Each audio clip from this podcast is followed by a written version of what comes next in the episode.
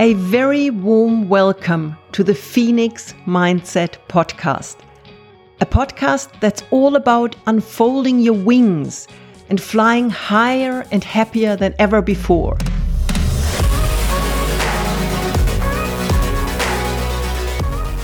My name is Sonja Piontek, and I'm with a long term friend today, George Kaingob from Namibia. George is a really inspiring person, and you will soon hear and understand why I'm saying this. George is simply amazing. And if there's one thing George can teach us and share with us, it is that no matter where you're coming from, life gives us all the opportunity and the possibilities to achieve whatever we want to achieve. I'm touched by George's story, and I'm so happy that he's sharing it with us today. So I would love to invite you to now dive into the discussion with George and learn all about this beautiful, amazing, and very inspiring young man. A very warm welcome to George Kaingob, a close friend and a person that has deeply inspired me over the years. Welcome, George. Thank you very much. It's good to be here with you. If you could see where we're sitting, we're at Okapuka Ranch in Namibia sitting um, on a terrace, and about 15 meters away from us are some ostriches. And this is your home, George. Yes, this is my home. That is our house chickens. Pretty big house chickens. Yes, very big chickens of ours, as well as some warthogs in the back. So it's always good to be at the house. So that's what most people say home is where the heart is. So Home is definitely where the heart is. Yes. George, we met about 10 years ago here in Namibia, and I am deeply impressed by your life story. You were even generous enough to share your story in my recent National Geographic book that I wrote last year together with my photographer friend Caroline. And your life story is very touching. So, you come from a very humble background and basically, you have achieved a lot in your life. And what you want to share with the world is that no matter where you come from, you can achieve anything you want. Yes, that's what I actually believed, and that's what I've been doing for the past times. And as you said, it does not matter where you are coming from. So it's just have to forget what happened in the past and always try to have uh, what you never had so a kind of a better future i would say. Because growing up was nice at some points and some point it was tough. Yeah and i think maybe maybe allow me to, in, to interrupt you here briefly. When you say it was tough i don't think people in the west can imagine what tough means you went to bed hungry almost every second night you really come from, and allow me to say that, from a very poor family background. Poor in a monetary sense, but not in values and not in beliefs. Yes, um, we had few nights or even days where we would go to school without any lunch money. We would not have breakfast. Our meal was mostly, we call it a late lunch dinner. Oh, wow. So, so, that's one combined meal. That's one combined meal. And, and what was it? It was normally our meal was just porridge with uh, with some meat or with sour milk. Mm-hmm. So that was the main dish. And when you say it was a late breakfast, lunch, dinner, you really just had one meal a day. So that was just one meal a day. So you would come home from school and then whatever mom has cooked, that is what you would eat. And if there's nothing left, then that's how you're gonna sleep until the next day, lunchtime. So, and yet now you lead a relatively good life. You've really worked your way up. You've um, become an international tour guide here in Namibia. You hold a management position here at the lodge. You can be extremely proud of yourself. Looking at your smile, I can see that you are. How did you get to where you are today? How did you believe in yourself? I'm proud of what I've been or uh, what I've achieved and at the moment it's actually not where I want to stop right now. Very good. I'm still planning on going forward. Very good. And the thing is, as we were growing up, my oldest brother was kind of like my father. Mm-hmm. And he dropped out of school, and then he was taking care of me, my sister, and my younger brother. And you have quite a few siblings. I have, we are about enough. we are 16 kids, but not all of us would, were staying with my mom at that moment. We were like eight or nine of us. But my mm-hmm. oldest brother was like my father figure Yes. and he supported me he was always standing on on my side and he was telling me and as i was growing up my i started realizing that this is not the life that a person a normal person should live. You should not be able to go to school without any lunch or without any shoes bare feet. Yeah, and freezing at night and freezing at night and extremely hot in the day but and then i got an opportunity after i was done with school from my father. Mhm. and he said like okay george what would i've got a position for you on okapuka ranch. Whether would you would you like to be my assistant? So he was working at the Okapuka Ranch at the lodge um, at the time. yes he was working at the lodge at the time. And then he said like okay now can you at least be an assistant? Because my, my mom was not at the moment having a stable job. She was just working few days in a week So you needed the money also to support your siblings. To support mostly my younger brother and my sister.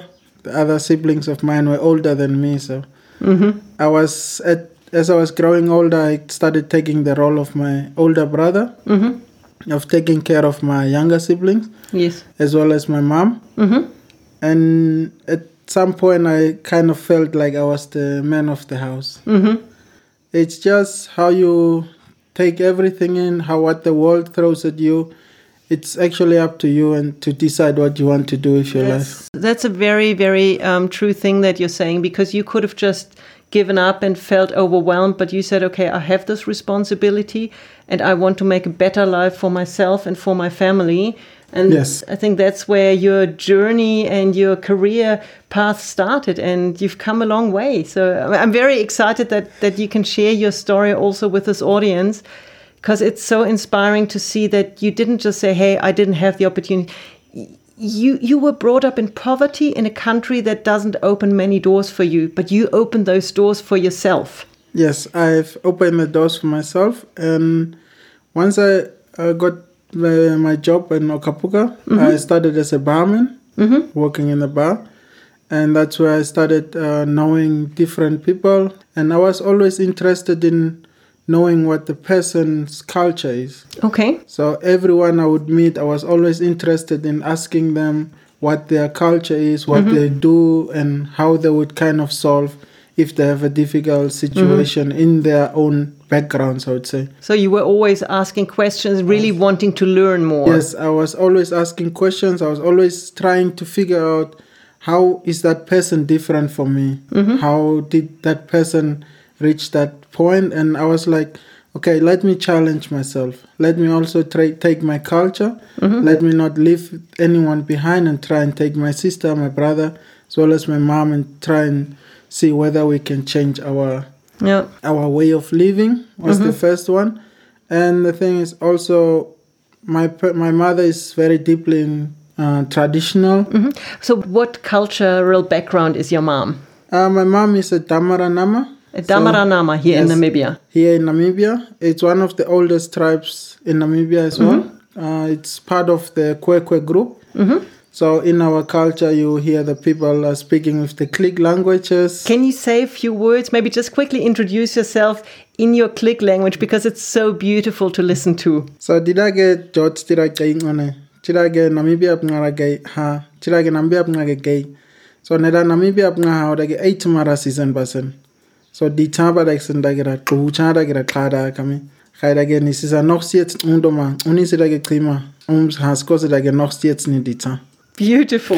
what did you just say? So what I just said is um my I introduced myself and I said I'm from Namibia and telling a story about myself and I would not stop trying. I would keep on trying And at this point, I'm still aiming for something higher than what I'm and doing. you will fly very high. Yes. I, I know it. And having known you for 10 years, what you've, how you've changed in those 10 years, what you've achieved in those 10 years. So maybe do share with us. So you were a barman, and obviously that was not enough for George, who had dreams and who had visions and who really tried to understand what had brought people to their positions and to where they were. So what happened next? So, uh, as I was a barman, I always was interested in in the nature itself, and I asked one of my general managers at the lodge, and I said, uh, "Is it possible if I can try out for the game drives?" So game drive is basically going into the bush to see the wild animals, Yes. the giraffes and the zebras and Yes, and so my general manager was like kind enough, and he said, "Okay, we're gonna try and train you." oh nice. So we'll send you out, and then you can see what you can do. And then I I got some books from old college. let, let me quickly stop here before before you say how you did it. The fact that you asked was one big step to a new future because you could have just stood behind that bar and waited for them to approach you. But you love nature. You love the safari, so you said you approached your general manager and you said, "I would love to do that. Can you give me a chance?" So that was a very very big learning to just get up and say, "I'll ask for it." And yes, he could have said no, but he said yes. Yes. And then you went out and then you bought all the books. Yeah, I, I bought some books, and then also with my position as the barman, I actually got some advices from old tour guides. It was I was always this people's person, I would say. So I Well, was- you, you, connect very quickly with Yes. people. And Um, people like you because you have an open heart and an open smile. Yes, right. Yes, very Yes. clearly, yes. and with these guide friends of mine, so I like, okay, if you would like to learn, I've got some old books that I'm not using at home, and can I get bring them? Can I bring you those books? And I said, okay, thank you, that would be lovely. So I got these different books, started reading about the wildlife. And you, you spend a lot of time. You didn't just read a bit, you No. really studied. You I studied I, studied very, very hard. hard, yes. Yes, and as I was going out, I was always trying to challenge myself. I was always it's always a good feeling if you have got guests on your car which are always asking you these questions. Mm-hmm. It's like helping you to bring out your knowledge. and It's you have a lot of it i seriously have not met many people that have that deep knowledge and appreciation and love for the animals that you have Yes, and it was. It's always feeling so good to share my knowledge with an, with the next person. and to see how excited they get Yes, and to see how excited they get. It's something that is kind of how would I say it's priceless. So it's, a- priceless it's and a, to it's see a good feeling. yeah that you can also share something about your country with Yes. with tourists with guests that come Yes, that is actually also one of the biggest aim. Yeah. It's to uh, share my country, to share my culture, to show the people Mm-hmm. where I come from and what I do and what my uh, culture can provide to the open, I would say, the Yeah. whole world. And I'm always looking forward not to let my roots die. Yeah, your roots are so important. They're important Yes. for all of us. And it's beautiful how you are so aware of your roots and so proud of your roots. Yes, I'm very proud of my roots and, and I would like to share them with everyone. Yeah, and it's so so beautiful that you also don't see the negative part of your roots that you grew up in poverty. No, you see the positivity, your culture, your beautiful culture, what your parents gave you, the community sense, the love you got from your parents, the love you got from your brothers and sisters, the responsibility for each other. And this is something you don't look at the negative, you always look at the positive, and that's very, very good. Yes, you always look at I, I from my side I always look at the positive. Yeah. So the negative I can always go past it. So I just say, okay, I don't look that side. Let me just continue with the positive side. Mm. I always try to bring something back to our community. Yeah, and you really do. Yes. So we met 10 years ago during a BMW off-road tour that I was running from BMW side and you were actually you had worked your way up from barman. You had a very quick period at the gate as well, which Yes. thought was so boring and I seriously definitely boring. so George, you're not the kind of guy that just sits at a gate and, and watches people. So gateman, barman.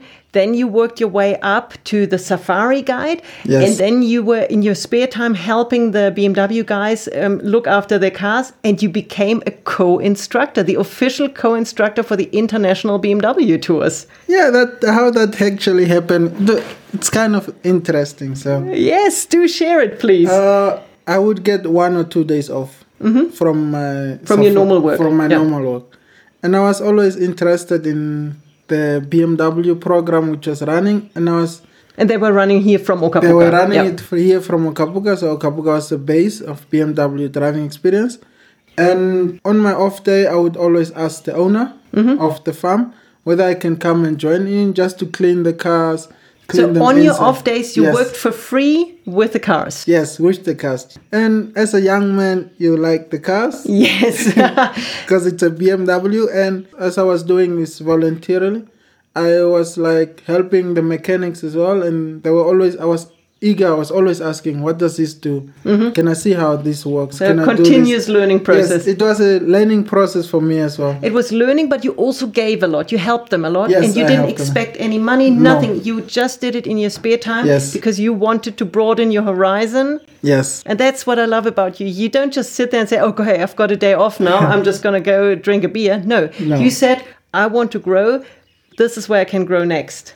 Yes, and as I was doing that, the owner of Okapuka Ranch was kind enough and he said, Okay, we're gonna send you on the eight day tour with Wow. the BMW guys so you can follow the routes and see how how it goes and you are going as technical support so you Mm-hmm. But just that means a lot of trust. I mean, from someone who had only started a few years before Yes. that as the gateman, as the barman, to then be sent on an international tour as the support guy. And you worked your way up because I know the team very well and they fell in love with you as a person, but also with your skills. And I've seen you drive, I've seen you repair cars, I've seen you work with the guests, I've seen you interact with guests. You are a huge asset to these tours. Yes. Yes. I would, I would, I would say, I would say yes. And as I said, I like sharing. I like sharing my thoughts. I like sharing everything, and that's maybe why I also, or the guys with the BMW, fell f- in love with me. Yes. And with they really my did. company, or with what I could give them. Yeah, and you contributed a lot. Yes, and as I was contributing, I was also learning. Mm-hmm.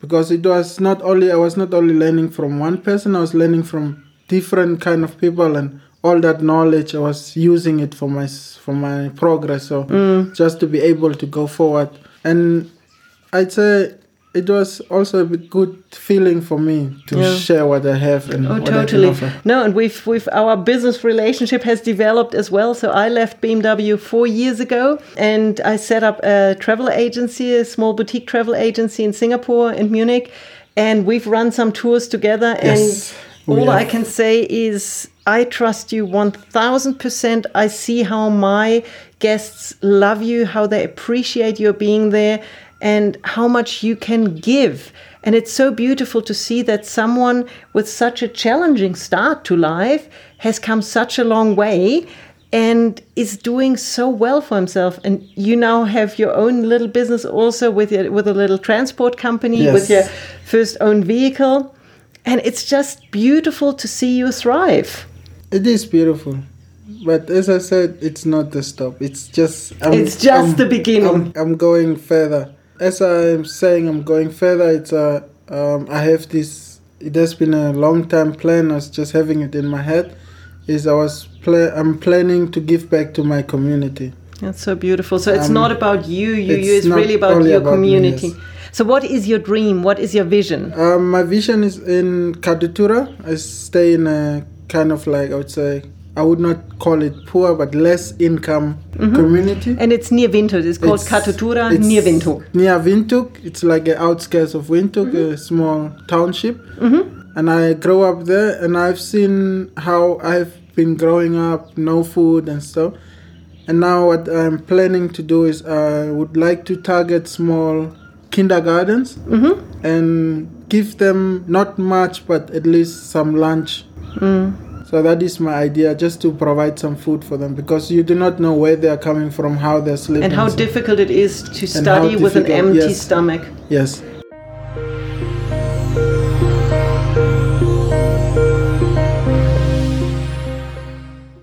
And something we talked about two weeks ago was also that once people are fed, you don't want to give them money. You really just want to help them grow and give Yes. them perspective. So, I mean, the basic is people need to, kids especially, need some food in their stomach. Yes, They don't have food in their stomach.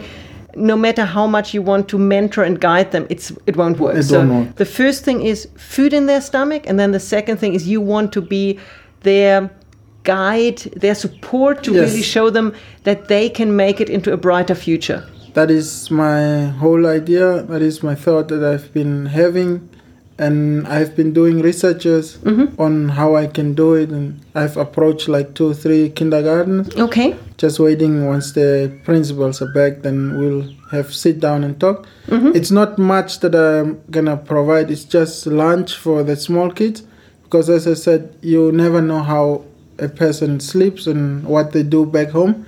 But I would just like to give back to the community Yeah. just to give them a bit of support with uh, food. and to see that someone who had a similar childhood has become so successful and has really grown and beaten the odds. And one thing that we haven't mentioned here yet, I'm from Germany and I'm overwhelmed to see and to know that George actually speaks perfect German. And that's another thing. You did not grow up in an international kindergarten at an international school with a fancy nanny. No, you taught yourself. Because there's a lot of tourists that come to Namibia that are German, and you just were smart enough to see if I learned to speak German, my chances are going to be even better.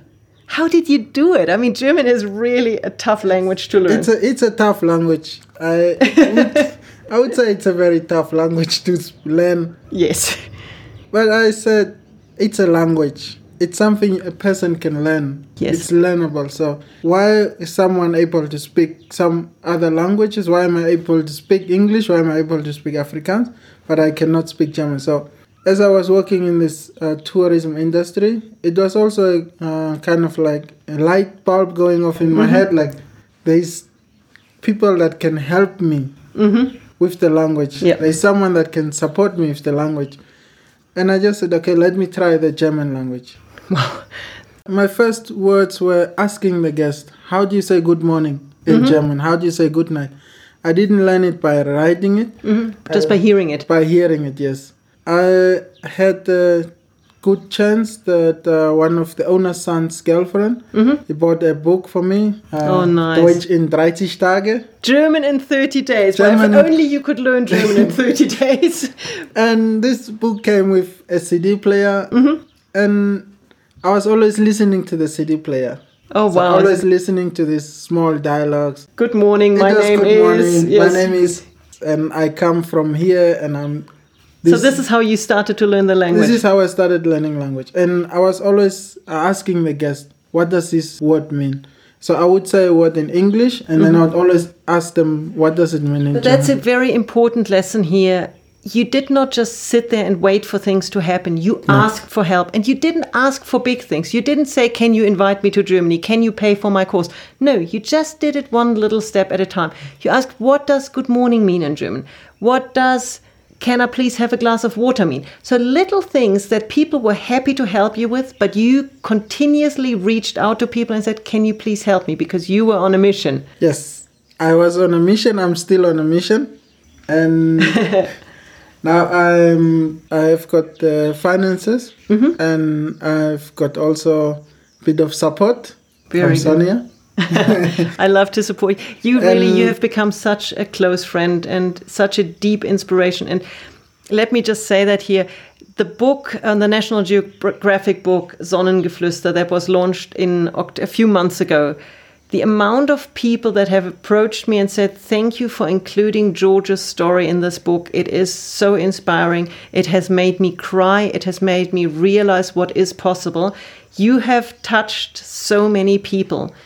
Because it's easy to say I can achieve anything if you come from a rich, fancy Western background with fancy schools and great university degree. That's a lot easier. But for them to see how you just say, I have the upbringing I have, I have the background I have, and I just make the best out of it and I just make my way and work my way up.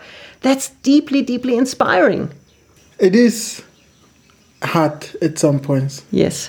Now, at some points, you as a person, you have these expectations. You have this, yeah, like, okay, why am I not getting this? You have to kind of switch. You have to kind of like over override that. Obviously, in your path, you've had setbacks. You've had moments where you were frustrated. You've had moments where you were disappointed. How did you overcome the difficult parts? So the difficult parts, overcoming them, I would always go back to my uncle. Mm-hmm. He's staying in the north, just mm-hmm. close to Etosha. Okay. And what we would do, it's because the love of nature from me comes from his side. Okay. So as I grow, growing older and as I started knowing them, I was always visiting them, and then he would always take me out in the field. So for me to overcome anything, if I have got bigger problems, mm-hmm. I would always go back to the nature. Okay, beautiful. So you just you don't need to do a lot. It's just mm. sit under a tree and then just try and soak everything in, try and calm everything down, and Yeah. always have this thought in your mind what you're doing and where you're coming from. yeah. So if once you know where you're coming from, and nobody wants to go back there, Yeah. and we are like, I'm always pushing myself and saying, I can do better. Tomorrow do will not- be a better day, Yes, yeah. tomorrow will be a better day. Tomorrow mm-hmm. the sh- sun shines and everything is gonna be fine. Yeah. This is also for my brother, my youngest brothers. I'm al- always telling them, doesn't matter how tough it is, you always have to look at the positive side. Definitely. And believe in the future, Yes. believe in yourself. And as you said, sometimes the times are tough and sometimes the Yes. situation is challenging, but find something that helps you overcome it. For you, it is definitely going out into nature. For me, it's actually very similar. If I have a challenging situation, for me, it helps me a lot to go into the mountains. And you, I think you're the more patient person, so you can sit under a tree for many hours. I don't think that would help me so much but it's it's beautiful that you have found the thing that really helps you calm down and contemplate and really find a solution in challenging times. Yes, nature is kind of the best healing medicine. Yeah. If you just go nature, in the nature, is beautiful. it's it is healing. I have experienced. I've seen it. Doesn't matter how stressed you wake up in the morning. You just come. If you get a chance, you take a car. You go in the wild. After half an hour, you start feeling already in your uh, body that everything is becoming normal. Yeah. Everything is becoming back, and then And you also actually have quite a deep knowledge about healing plants. I mean, we were talking about nature is healing on a mental level, but also physically. You have a lot of deep knowledge about the different trees, the different roots, the leaves, and how they can help support health and how they can help you overcome all sorts of diseases.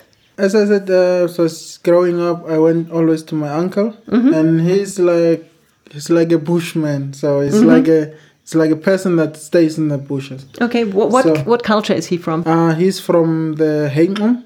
From the Heimum. okay. Heimum Allow me to not repeat that. Heimum is uh, similar with the Bushman. okay, so with the Bushman, San, yeah. Mm-hmm. The San people, mm-hmm. and they are known to be always in the wild, and they would always get this medicine. So really So- deep knowledge. So really deep knowledge. And as I was going out with him, he would always say, "Okay, George, you know this tree, you can break break the bark off, and then you can drink it if you have mm-hmm. got stomach problem." Then he would say, "Okay, if you dig this root, you can get water, you can get food from here." And then he would. The, my most favorite one is for flu. It's called a wild sage. Mhm. Wild sage. Okay. Yes.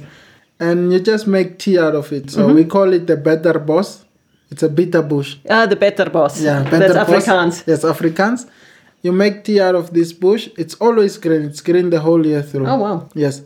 And you make the tea out of the bush. You drink from the tea. Mm-hmm. You can also steam yourself with the plant. Okay. And that is for a flu. And it goes away. It goes quickly. away within two or three days. And Oh you're fine wow. again. Yes. Wow. And then you also we are, we have got like different plants for different kind of uh, sicknesses. So you have got for headache, you can use the pod of a camelthorn tree. You can make part of it, roast it, and then you can put it under the tongue. And then It goes- that heals. It helps with the headaches, for Oh, wow. stomach. So there are, I mean, there are a lot of very potent plants out there if only more people would know about it. Yes, and on my safaris as well, I I always use this time to show the guest also what kind of plants mm. which are around here and which ones were used in the beginning before the pharmacists came and doctors came and No, and it's um, beautiful because you share so much knowledge about your country, the animals, the plants, the healing methods. So, what's your favorite animal? giraffe. Giraffe. Why is that? It took me a bit longer to say because I was thinking of, of a leopard. Oh, wow. Okay. Uh, giraffe, it's because everyone likes it. A leopard, why I like a leopard is a leopard. It's a solitary animal. It mm-hmm. stays by himself. Yeah.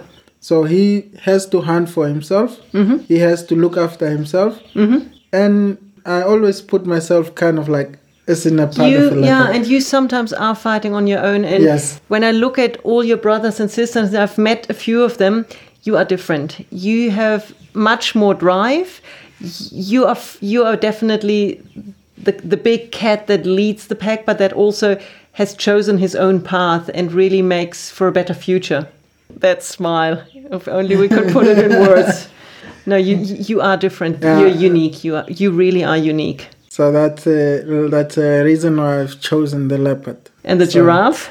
And the giraffe, it's a giraffe. It's loved by everyone. Yeah. No, everyone comes. They're always uh, eager. They're always excited, and they always want to know out, find out more about the giraffe. Mm. Giraffe, people say it does not make a sound, Mm-hmm. but he does make a sound, which is just a bit difficult for a human ear to hear it. Can you can you hear it? No, you cannot really, hear okay. it. No, a giraffe it's also like a herd animal, Mm-hmm. so he would always also take care of the herd, and that's where I'm also also going. So you're kind of a mix between the leopard that f- that goes his own path and and really strives Yes. for himself, but you're also like the giraffe that looks after your people, your community, my community. yeah. and yeah, you look after a lot more than you just your siblings. You have a let's say extended family. I have a quite extended family because I come from two backgrounds. I have two different uh, tribal backgrounds. My father is from the Herero, and which are the Bantu descendants, and my mother is from the Khoekhoe.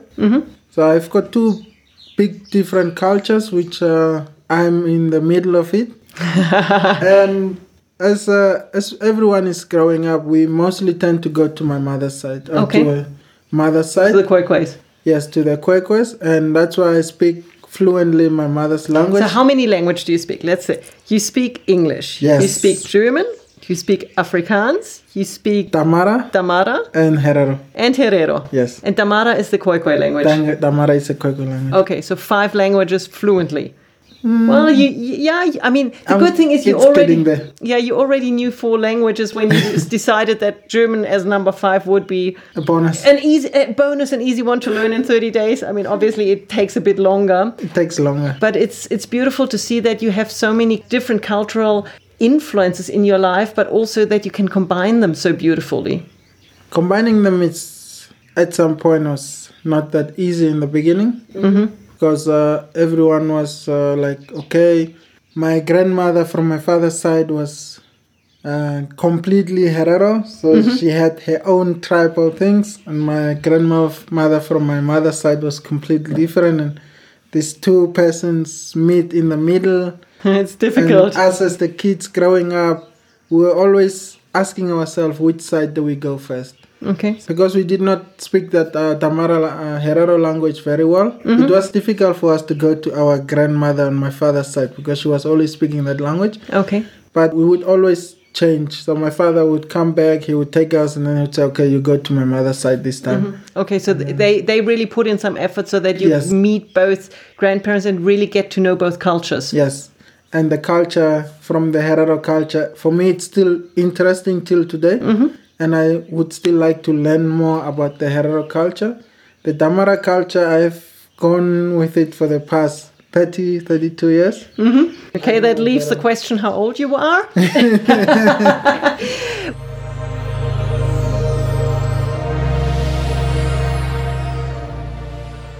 what would you say is the most fascinating thing about the Damara culture that also people f- like myself from the West can learn? Like something where, where you can say, Sonja, if you take that back to your culture, that's something that will help you as well. Hmm. I, it's quite few things I would say.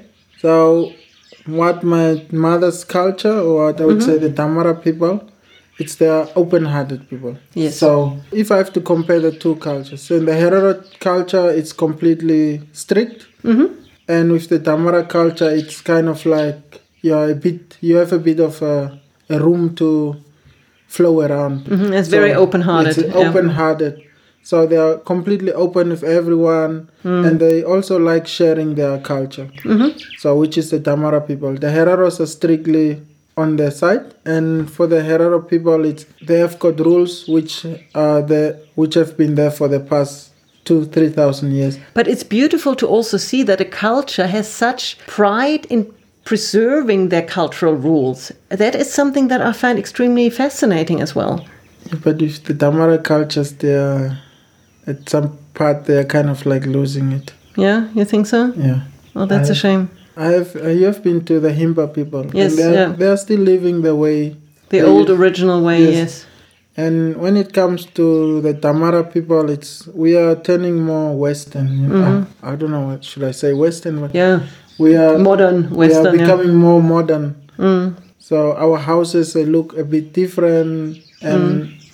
everyone just seems to be a bit too busy to go back to their to their culture. So for you, it's important to also take the time to really Yes. be with your community and and be with your family. Yes, that is why I'm with the Damara culture where I'm a bit afraid. That's why I always want to push many Damara people back to their roots so they can keep the culture going. and see the beauty of having Yes. a community and having a having strong family ties and Yes. bonds and that's something that i mean i've grew, i grew up in in a very western um, society where families are very small and where the whole big community doesn't happen as it does here and for me to to see how closely you're linked with all your cousins with your with your siblings how everyone looks after each other how this is one big family how how even today a lot of you live together. I find that extremely beautiful. And it's something that doesn't happen in my culture. When when our parents get old most people send them to old people's homes. They don't look after them. And it's something really beautiful to watch here how people look after each other. Yes, we do. We we we do take care of our older ones. It's uh, what we have been taught or what we have been learned as we are growing older is to take care of the next person. and you also look after your, your even now i mean you're all grown up but you still look after your your, your other siblings and yes, and my uncle as well. okay and he as a person is growing older and he cannot stay by himself Mm. so we would always bring him back to the main house we call it the main house Mm-hmm. the main house yeah so the main house is in our case it's my mom's house Mm-hmm. and that's here in Katutura that's here in Katutura. Mm-hmm. So the reason why they come back to Windhoek, it's uh, hospital facilities are close Okay. by, and they can come and stay at our house once they reach a certain Mm-hmm. age. yeah and if for example your uncle who's um, a bushman from the Yes, from the north, from the Heenam. from from that tribe. Obviously, he doesn't have that much money. You would also pay for it, and it Yes. would be just the thing to do. So there wouldn't be any. Oh my God, I have to pay for my uncle. You would just do it because he is your uncle, and he has given you so Yes, much. So you are happy to give back now. Yes, and that's how I would say we have been brought up. So if And that's something where we Westerners can learn a lot. Just that natural giving and, And giving back, back. and being there for each other. And there is no question. If your if your uncle needs you, you pick him up in the north, you bring him to the main house and you look after him, you pick up his hospital bills because that's family. and that's what family yes. does. Yes, that's what family does, and what that's what we mostly would take care of our own. Mm. So we always go back to that. Is in my case, I would always go back to any of my older people that were always there in my growing up. Mm-hmm. They didn't give me uh, material stuff. Yeah, but they gave you a lot They more. They gave me a lot more, and I have used that, and I'm still using this. The Mm. first one that everyone, some of my people fail to do is respect the youngest person. Mm. So my older people would always go like, doesn't matter how young a person is, doesn't matter how old a person is, never differentiate your respect for anyone. So actually, I have to change what I said before. I said you grew up in poverty, but you really didn't grow up in poverty. you maybe grew up in material poverty, but you grew up in richness of culture, love, respect, values, and a strong family that always supported you and that Yes, always had your back. They've they've always been there. They they were not able to support me, as I said, financially, but they've supported me with knowledge that I'm hmm. still using till today, and I'm still gonna pass it on to anyone that I meet, Many generations many to come. generations to come. And I would I would deeply in me, I would always love or would like this what I'm giving to someone to use it to pass it on to the next person. Yeah. And that's something beautiful. It's sometimes in life we're lucky to receive, but it's so so beautiful if we can then pass it on to someone else and allow someone else to grow with that same knowledge, with the same tools that we got given. That's my aim, my biggest aim. Yeah. Know, just And to you- give back. Yeah, and you have really proven that with the right mindset, anything is possible. And for people who, who always say, oh, but I can't do this because I was brought up in the wrong place, or I have this limitation, I have that limitation. No, that's just No, excuses that's just excuses. And and laziness at some point. yeah, and I mean, laziness does not get us anywhere. No, it does not. I've seen it a few days where I was lazy. I was like si- sitting and should I do this? Yeah, later. And one thing I've also realized is time does not wait for. No, anyone. time time just goes So on one and minute on and pass, you cannot get that minute back. Yeah. So it's always better you get up. You have to do what you have to do and just get it done with. Because always uh, postponing something at the end of the day, It doesn't get you anywhere. it doesn't get you anywhere. And at the end of the day, you are sitting with such big pile of stuff that you have to do. So Yeah. Are you happy where you are in your life right now? I'm okay. I'm. You, as, you- uh, you as- look up and you know where to go. As I'm saying, I'm. I'm. All, I'm trying to go uh, one step further. Um, one thing I can also add is, when I was working uh, in the bar, Mm-hmm. I did not see myself grow. I was like I was at the stop. Mm-hmm. I was not going anywhere. And it was like a, something that was I was inside me. I was feeling as if something is stopping me. I, that's why I just said, okay, let me do something else. And every time I get this feeling, I always it's kind of like a limit. It's okay, George. Now you had enough. Now you have to go No. one step But it further. was an important step for you to go Yes. here and work at the bar first. And then once you saw you couldn't grow there anymore, you asked for the next step. You opened another door. And you were always, you have been and you still are very good at just grabbing that door handle and opening the next door with a big smile on your face, getting the people around you excited and saying, Can you help me open that door?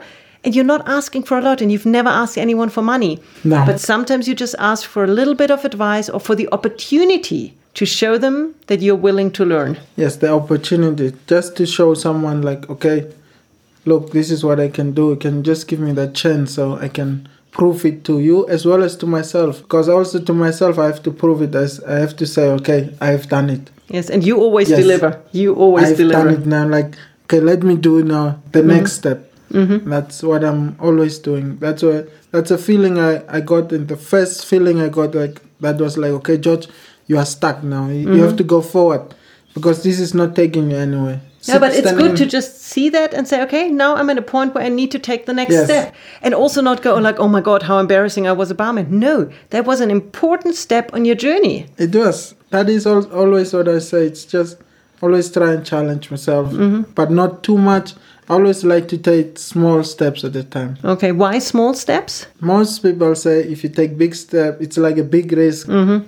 Um, taking a smaller risk for me, I always before I make a huge decision, I always have to look back Mm-hmm.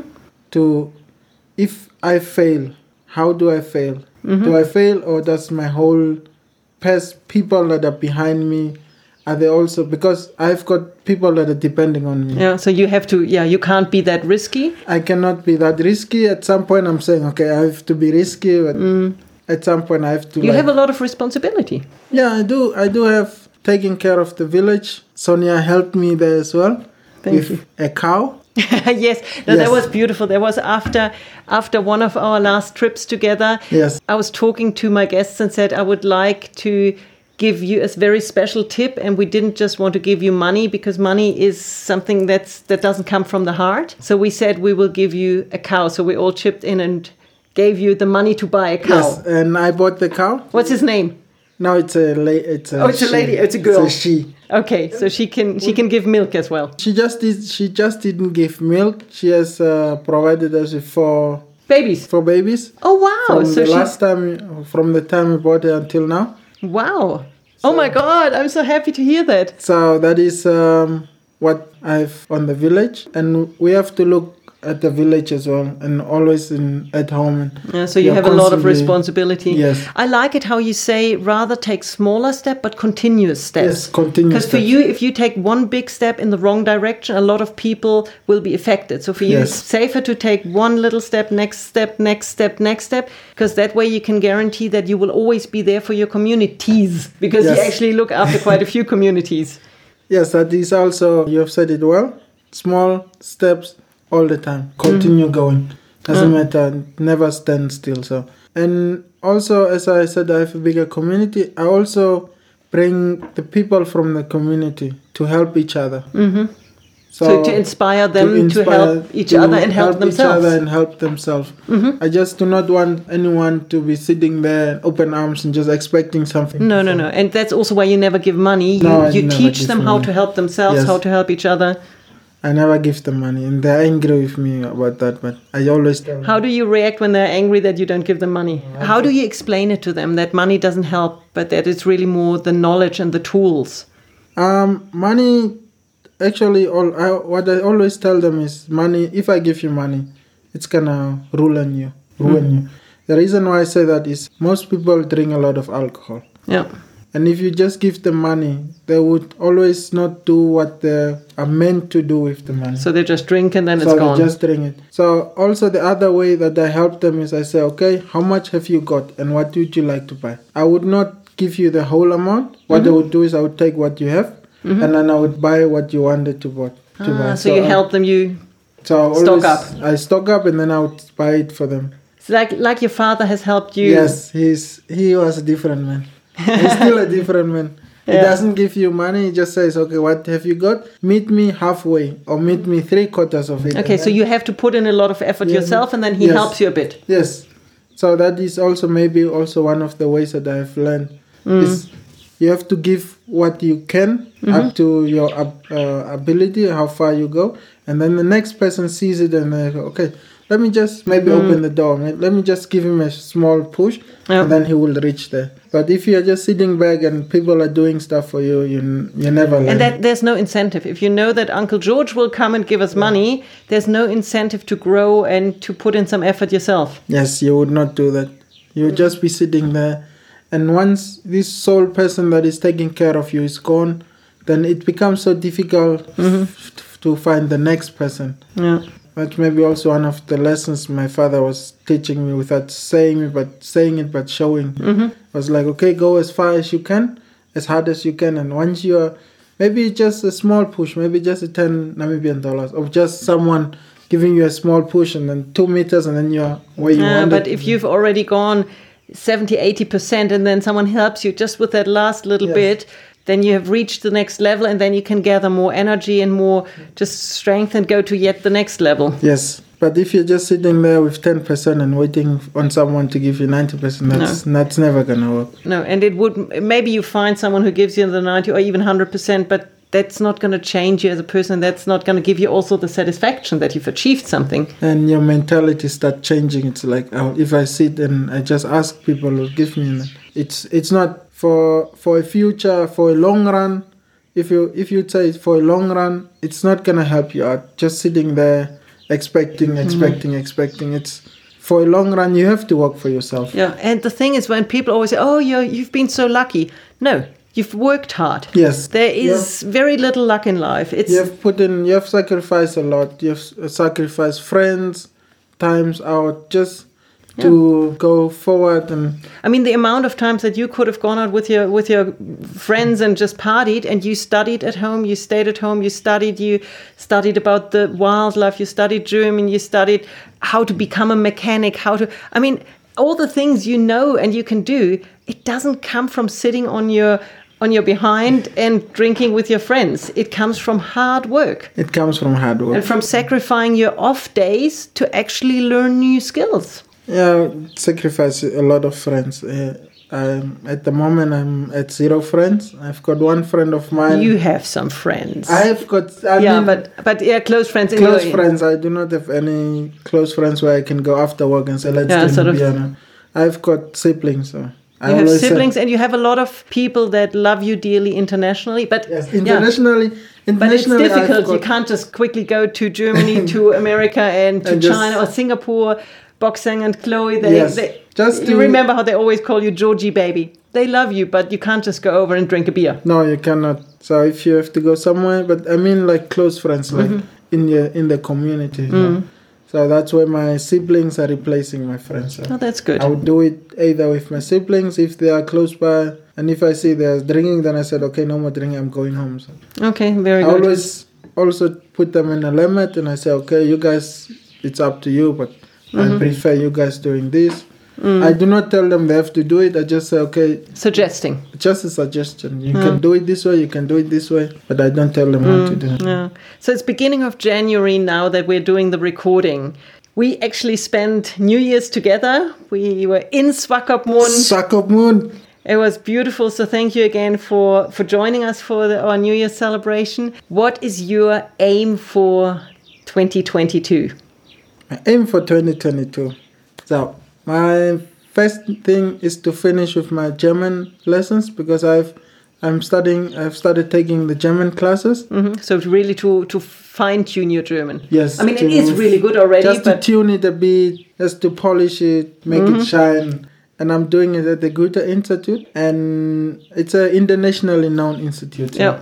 If I've got their certificate, then it's just like a resume. And, and it's good for your CV. yes, it's good for my CV as well.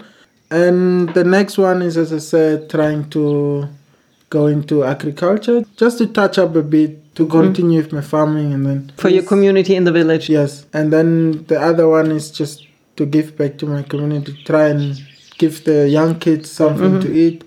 It would not be much, but I always Eh, like Maybe you say it's not a lot, but I think you know how sometimes one plate of maize porridge can mean a lot. It's not a lot, but it actually is a lot. It means a lot, Yeah, it means a lot. When you're hungry, one Yeah. plate means a lot.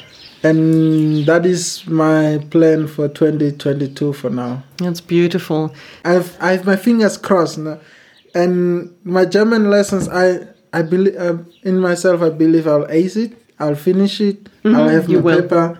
Agriculture wise, I would learn it. But one thing I'm proud. I haven't started it yet, but I'm feeling already proud in me. Just the thought of giving back to my community, Mm-hmm. Yeah. and that that is just the thought. I'm like, okay, I have to do it this year because I've been And you will. You will. I've been thinking about it for the past half a year. Mm-hmm. I'm like, this year I have to do it. Nothing will stop you, George. You have such strong determination and you have such great vision for your life, and you do take responsible small steps, which is beautiful because that way you will succeed. Yes. So let's just wish you all the very best. And I can only say thank you for the friendship for the last 10 years. And there will be many, many, many, Yeah, many yes, to more come. to, to come. Thank you so, so much, George Kaingob from Namibia. And now we need to go out and have a look at those ostrich ladies because they're actually still grazing here. And let's see to find some more animals. Yes, we've got guinea fowls coming as well. Yeah, that's the real chickens, the Coca Cola chickens. The Coca-Cola chickens. So I would also say thank you for believing in me I truly do. and for advising me, for pushing me in directions and just being there. Because whenever I know I would need someone, I would just pick up my phone, text, and say, "Can we talk?" Or And we can always. And Yes. thank you so much for inspiring so many people with your story and with being so open about it and sharing your life story. Thank you so much, George. you're welcome. Do you want to say goodbye in your language so we hear so, a little bit more of that beautiful click language? So, kom daras ke kain an gusa da niwasa. Nep ke chocha na mibi awa huapa. Kanches. Thank you very much. I'm just so grateful to be friends with this beautiful young man. George is such an inspiration, and I'm thankful that you also got to hear his story through this Phoenix Mindset podcast, that you were able to see what drives him, how he overcame his challenges and basically turned his challenges into massive opportunities. So do follow us, like the Phoenix Mindset podcast, comment on it, share it with your friends, and do help us grow so that we can inspire more and more people. There's a lot more in the show notes. There's some information, some links, everything you need. And do follow us. And thank you so much for being here with, with us today. And a big thanks, obviously, to George for being such an amazing, inspiring person.